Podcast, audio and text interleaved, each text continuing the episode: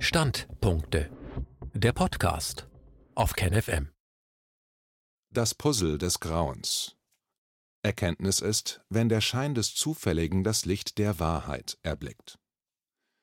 Ein Standpunkt von Celine von Knobelsdorf. Hinter politischen, wirtschaftlichen oder sonstigen Systemen stecken Menschen. Sich von der Vorstellung des Systems zu lösen, ist der nächste Schritt, um der Macht des Einzelnen mehr Aufschwung zu verleihen. Jeder ist hier gemeint, jeder kann dazu beitragen, dem Schädlichen durch persönliche neue Handlungen im Alltag entgegenzuwirken. Das, was uns nicht gut tut, braucht unsere aktive Umkehr. Und wir werden durch diese innere Wende neue Verknüpfungen zu anderen Menschen herstellen können. Eine Gemeinschaft, die auf Kohärenz aufbaut, nicht auf Kontrolle, die organisches Wachstum achtet, statt in wahnhafter Eile irreversible Kollateralschäden zu billigen. Wer glaubt, dieser Planet sei zufällig so entstanden und glückliche Umstände, ob nun religiös oder wissenschaftlich ausgelegt, seien die Antwort auf die Frage, wie ein solcher Lebensreichtum einschließlich unserer Spezies hat entstehen können, der braucht jetzt nicht weiterzulesen.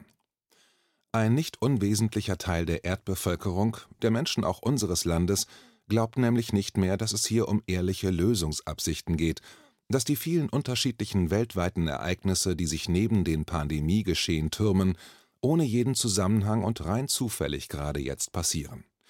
Diese Menschen sitzen wie ich in einem Berg unzähliger Puzzleteilchen ohne Umverpackung, welche für das Zusammenlegen der Einzelteile hilfreich wäre, noch gibt es eine Anleitung, sondern nur den wachsenden Scharfsinn, dass es sich hierbei um ein komplexes 3D-Puzzle handelt. Bis vor wenigen Monaten war ich ein überzeugter Ignorant politischer Anliegen. Lass die doch ihren Kram machen, ich habe ja eh keinen Einfluss darauf. Ich bin nicht stolz darauf. Andererseits, ich wende mich nun mit einem äußerst persönlichen Bezug, einer ganz anderen intellektuellen Tiefenschärfe, einem untrüglichen Gefühl für Faulstellen und einem erprobten, mutigen Herzen dem Offensichtlichen zu. Das sind doch alles nur politische Winkelzüge, die ein Virus zum Aufhänger nehmen, um, die massive Angst vor der Wahrheit. Ja, um was genau, um was eigentlich zu tun? Das Wort eigentlich habe ich aus meinem Wortschatz verbannt, denn es ist ein Begriff, der das Ausweichen vor der Wahrheit bestätigt. Es gibt auch kein eigentlich bin ich schwanger. Wenn wir uns allerdings nur unseres gesunden Menschenverstandes bedienen, kommen wir dem nicht bei, was das Eigentliche zu verhüllen sucht. Wir müssen uns schon auf unseren Riecher für das Unangenehme verlassen, dass da Gewaltiges in der Luft liegt, auch ohne dass wir es zeitgleich restlos durch und überblicken, ohne dass unser beweishungriger Verstand beruhigt einwilligt, ach so, ja dann leuchtet es mir ein. Das kann er nicht. Denn die Wahrheit, die sich uns offenbart, wenn wir erkennen, dass die scheinbar zufälligen menschlichen Vergehen einzelne Teilchen eines gigantischen Puzzles sind, löst eine wirklich massive Angst aus. Diese Angst ist unser wahrer Feind, denn sie verhindert, dass wir das Puzzle lösen. Wir ahnen, was wir sehen könnten und fühlen uns zugleich unüberwindbar überfordert. Hier hilft dann der Verstand schnell und befreit uns von dem emotionalen Abgrund, der uns übel riechend angähnt, gelangweilt von unserer Untätigkeit, es mit ihm aufzunehmen. Der Verstand rät schnell, ach, das ist ja unmöglich, das kann doch alles so nicht wahr sein, das sind Hirngespinste oder Zufälle. Wir kennen diesen Zuspruch bestimmt schon bei weniger weitreichenden persönlichen Prozessen, weshalb es verständlich ist, dass wir nicht zögern, wenn er uns seine Rettung vor dem Unfassbaren anbietet. Insgeheim wissen wir allerdings, wir hätten eigentlich weiter und genauer hinschauen müssen, denn etwas braucht dringend unsere Aufmerksamkeit. Höhere Perspektive, mehr Erkenntnisse. Ich habe seit vielen Jahrzehnten bereits keinen Fernseher, muss aber dennoch GEZ-Gebühren zahlen, aber das ist ein anderes Thema. Auch ich bin verführbar, wenn es nur einen Knopfdruck braucht, um der Last des Tages, einem zwischenmenschlichen Konflikt oder einer schwierigen Entscheidung zu entfliehen.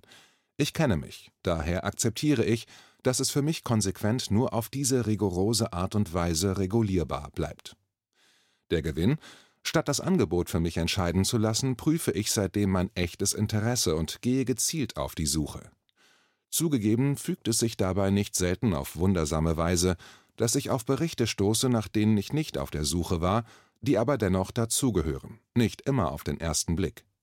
Gierig weidete ich über einen großen Zeitraum hinweg eine Menge wertvolles Wissen auf öffentlichen Kanälen ab, fundierte Dokumentationen, welche sich kritisch mit Themen auseinandersetzten, die mich in meinem Alltag unmittelbar betreffen und zunehmend meine Fragen Was steckt dahinter und wo führt uns das alles noch hin? beantworteten.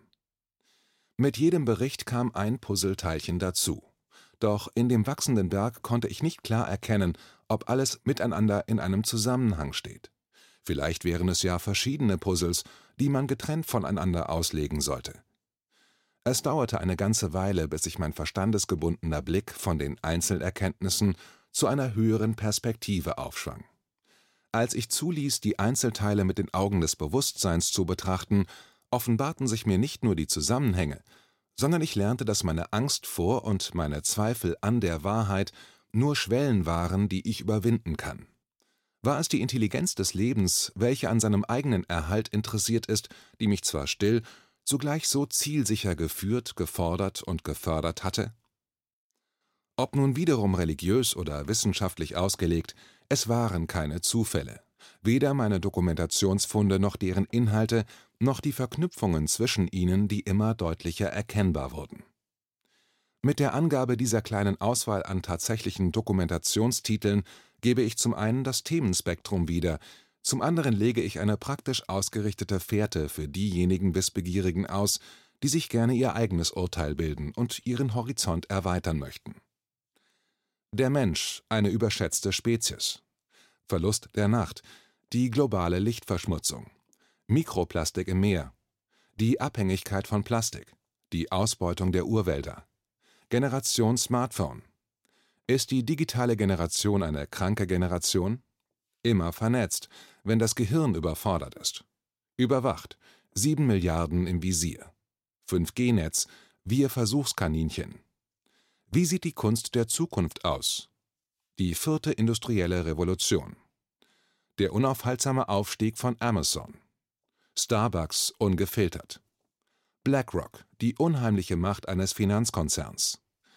Die Berater der Reichen und Mächtigen. Wachstum, was nun? Zeit ist Geld. Bargeldabschaffung.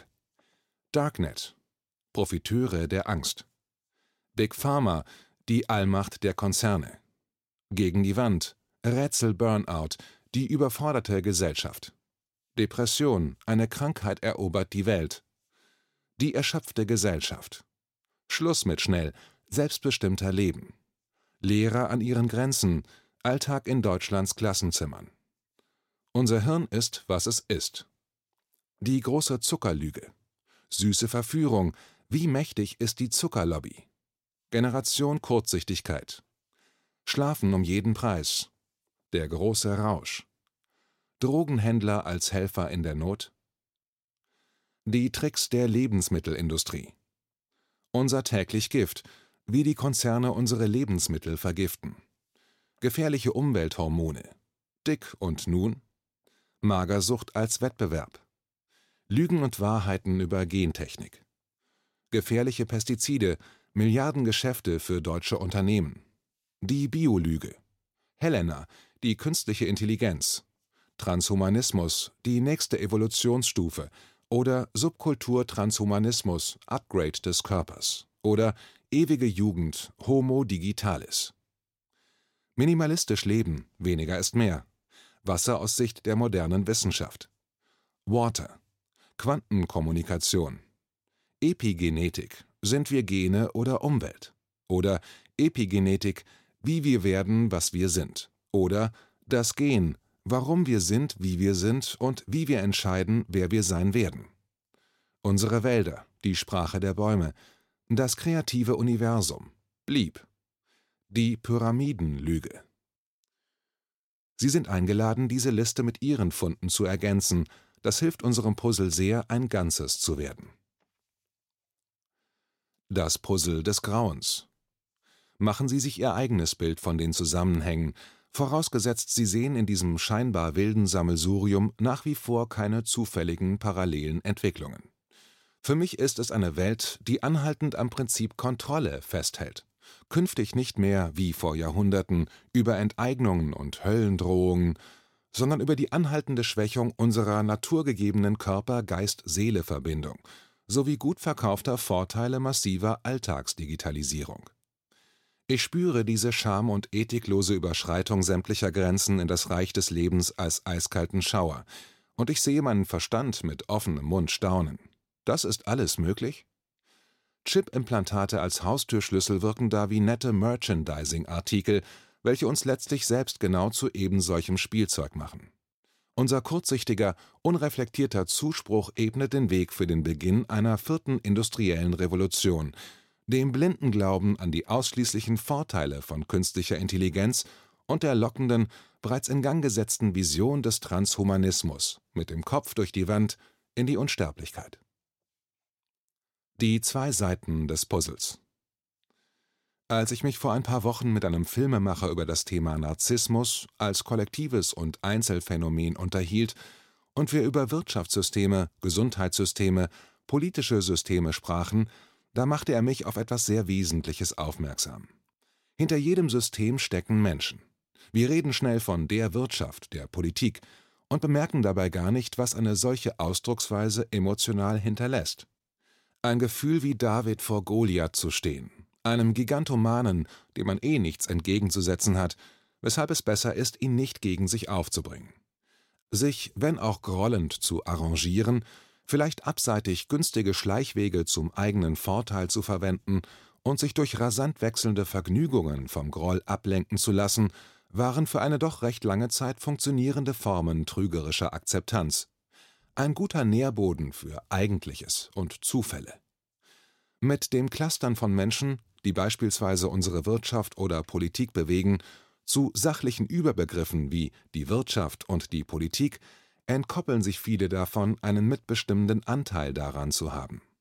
Sie ziehen ihren Anteil an Eigenverantwortung daraus zurück.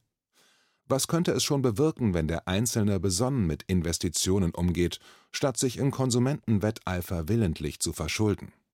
Was würde es dem Einzelnen bringen, wenn er das Internet für Recherchen rund um unsere politischen Verstrickungen nutzt und dabei zugleich seine Fähigkeit um zu einer gesunden Einschätzung zu wichtigen Fragen seines Lebens und seiner Positionierung in seinem Land und in dieser Welt zu gelangen. Wenn Systeme in eine solche Schräglage kommen, dann nur, weil Menschen diese geschaffen haben, Menschen, die einmal Kinder und Jugendliche waren, die Eltern hatten und in einem bestimmten Umfeld ihre Ausbildung wahrgenommen haben. Sie sind nicht als die geboren, zu denen sie geworden sind. Sie haben sich dazu entschlossen, ihr Potenzial in dieser Weise zu leben, Davon müssen wir ausgehen, wenn wir nicht von ferngesteuerten Robotern sprechen wollen. Wir haben alle dazu beigetragen, dass Menschen in Positionen gekommen sind, die sie in dieser Weise benutzen. Es mag Sie verständlich irritieren oder erzürnen, wenn Sie sich durch meine Behauptung für das Verhalten von Politikern mitverantwortlich fühlen, die Sie noch nie leiden konnten. Und natürlich haben Sie sie auch nicht gewählt oder ihnen geraten, dieses Amt zu bekleiden. Doch wie wir aktuell sehen können, ist eine Menge möglich, wenn die persönliche Komfortzone zu einem Gefängnis wird, wenn Selbstverständlichkeiten unseres täglichen Lebens uns einen Marathon, ein Martyrium von Einschränkungen, Anpassungen aufoktroyieren.